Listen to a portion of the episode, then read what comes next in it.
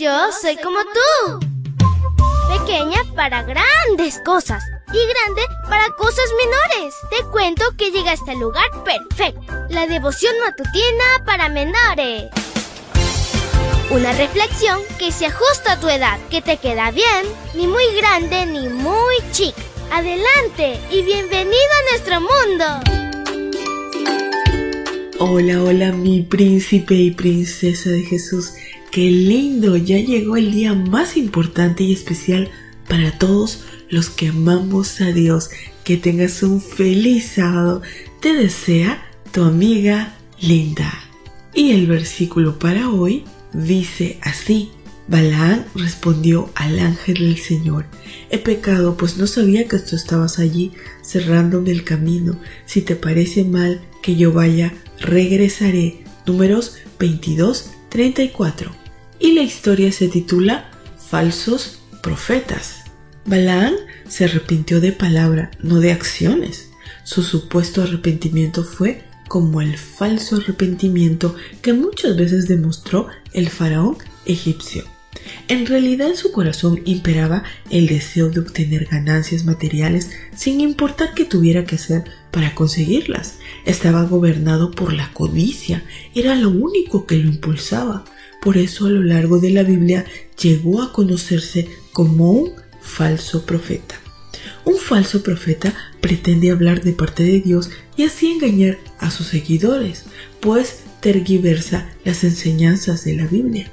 Los falsos profetas modernos existen y son impulsados por el amor al dinero y estar dispuestos a confundir a las personas con tal de obtener riquezas. Esa fue la experiencia de Balaam. Tres veces mencionó el Nuevo Testamento Balaam. En primer lugar, segunda de Pedro 2.15 dice, andan perdidos porque se han desviado del camino recto. Siguen el ejemplo del profeta Balaam, hijo de Bosor, que quiso ganar dinero haciendo el mal. Posteriormente, en Judas 1.11 dice, por ganar dinero se han desviado como Balaam. Ya que las estrategias de maldecir a Israel no resultó, fue el mismo Balaam quien le sugirió a Balac cómo podía lograr que Israel fracasara. El fracaso ocurriría cuando las personas se separaran de Dios. Entonces, algunas moabitas visitaron el campamento de Israel para proponerle celebrar reuniones paganas en honor a sus dioses, las cuales involucraban inmoralidad y participación de alimentos ofrecidos a sus deidades, o sea, a sus ídolos. En consecuencia, 24.000 israelitas no pudieron entrar en Canaán, pues murieron ahí mismo. Números 25, 1, 3 y 9. Apocalipsis 2.14 recuerda este triste incidente y menciona a Balaam como el responsable. Tienes algunos que no quieren apartarse de la enseñanza de Balaam, el cual aconsejó a Balac que hiciera pecar a los israelitas, incitándoles a comer alimentos ofrecidos en sacrificio a los ídolos y a la prostitución. Aunque en números 24 concluye diciendo que Balaam se fue de la región, pronto regresó. Entonces ideó esta estrategia para afectar a Israel. ¿Cuánto le habrá pagado Balac? Ciertamente muchísimo. Aunque no lo disfrutó, pues pocos capítulos después, Balaam murió debido al avance militar de Israel.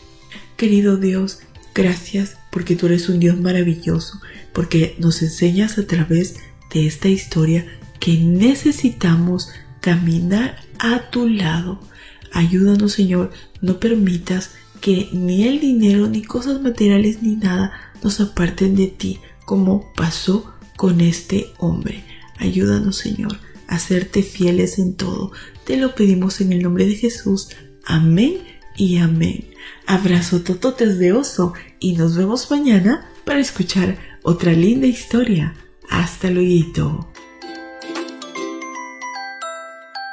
Hoy creciste un poco más. ¿Qué?